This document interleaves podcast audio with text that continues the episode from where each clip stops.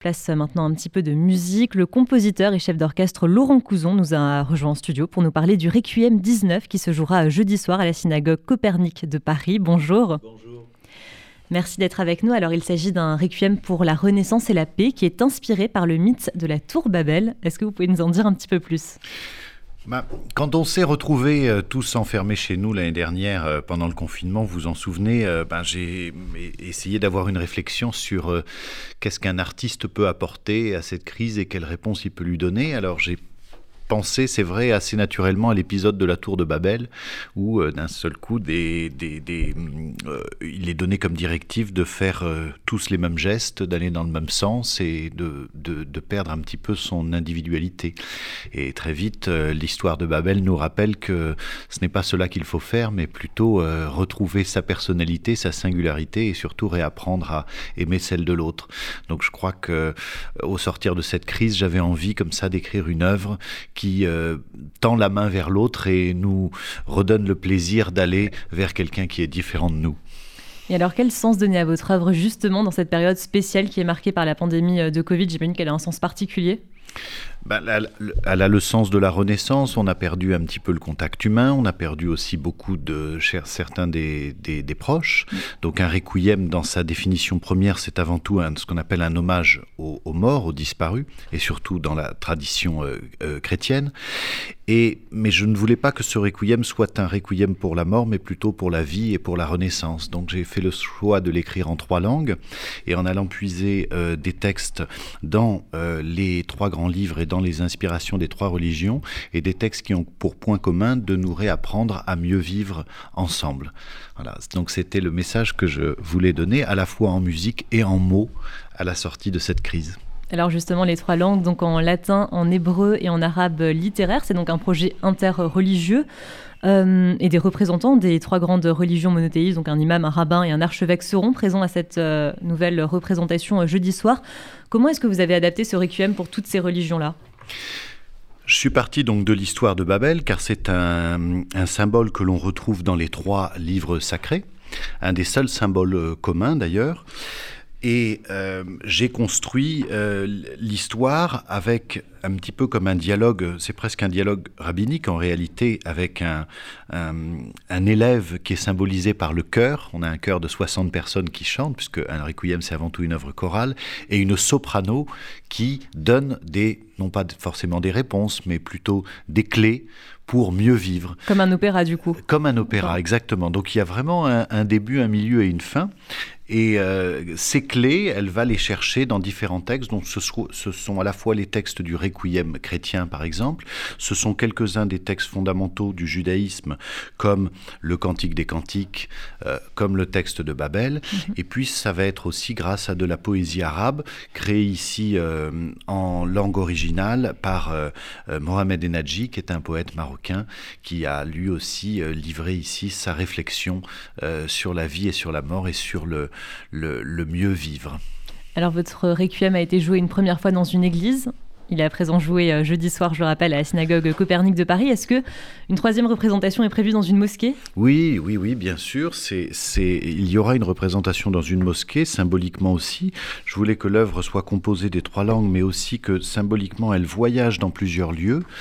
Et euh, bon, bah, les, parrains, euh, entre guillemets, de, ce, de, de, cette œuvre sont, des gens dont le combat œcuménique depuis des années n'est, n'est plus à, à, prouver. Je parle de Marek Alter notamment, ou de l'imam Hassan Chalgoumi, qui nous a immédiatement proposé de nous accueillir euh, à la mosquée de Drancy pour une représentation. Et puis ensuite, c'est aussi une œuvre euh, qui n'est pas d'ailleurs une œuvre religieuse ou qui est destinée uniquement aux croyants, c'est aussi une œuvre laïque qui utilise les textes par leur vertu philosophique et humaniste plus que par leur symbole religieux. Et c'est pourquoi l'œuvre sera donnée ensuite, euh, par exemple, dans des maisons d'opéra, avec des chœurs d'opéra, des chœurs professionnels d'opéra. Et le point d'orgue sera euh, de cette tournée une représentation à Jérusalem, lieu symbolique s'il en est des trois religions. Alors, faire tomber justement les barrières entre les gens et entre les genres musicaux, c'est une chose à laquelle vous êtes sensible. J'ai l'impression avec euh, ce Requiem, ça, le prouve. Oui, c'est si vous voulez, s'il y a un langage universel, c'est la musique.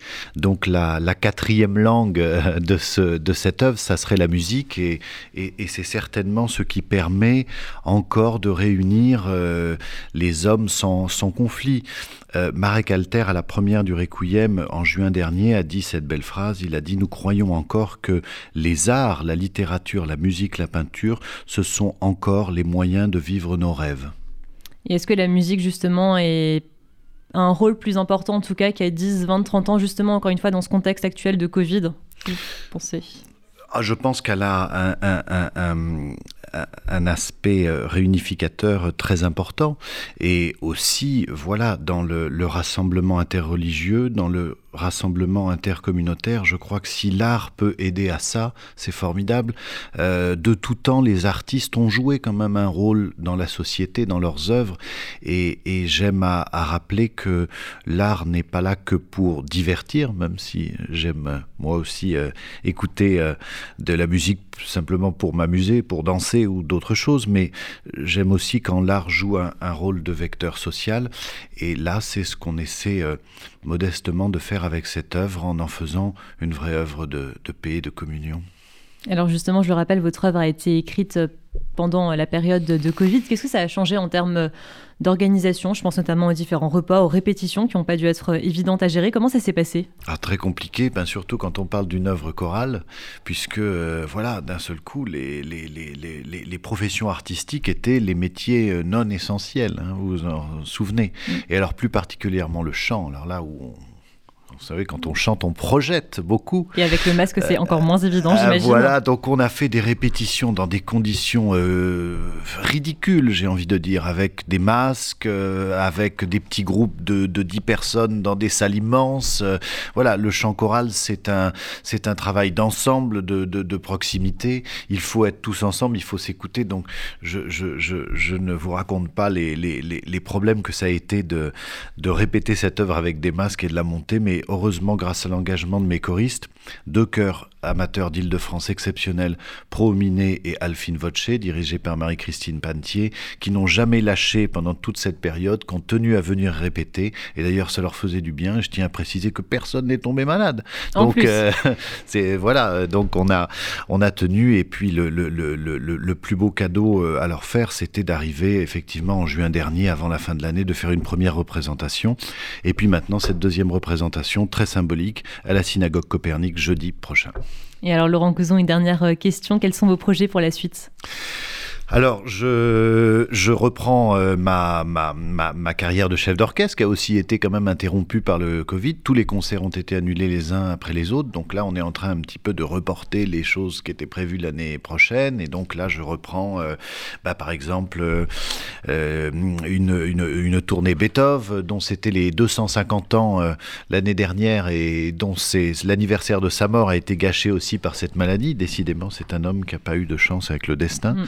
Mais cette année, on reprend par exemple les concerts Beethoven, et puis ensuite j'ai de l'opéra, et puis la, musique de film, euh, dont je suis aussi compositeur, et je suis très heureux que le nouveau film de, de Claude Lelouch, dont je suis maintenant le compositeur depuis dix ans, sorte au mois de janvier, qui s'appelle L'amour, c'est mieux que la vie, et c'est peut-être la phrase qui correspond bien aussi à, au Requiem 19. C'est vrai, ça se, ça se rejoint, et on adore aussi euh, Lelouch. Euh, RCJ. Merci beaucoup, Laurent Couson, d'avoir répondu à ces questions. Alors, je rappelle, on peut écouter votre requiem jeudi soir dès 20h à la synagogue Copernic de Paris. Et donc, pour réserver les billets, c'est sur le site requiem19, 19 en chiffre romain.fr que ça se passe. Merci beaucoup. Merci à vous.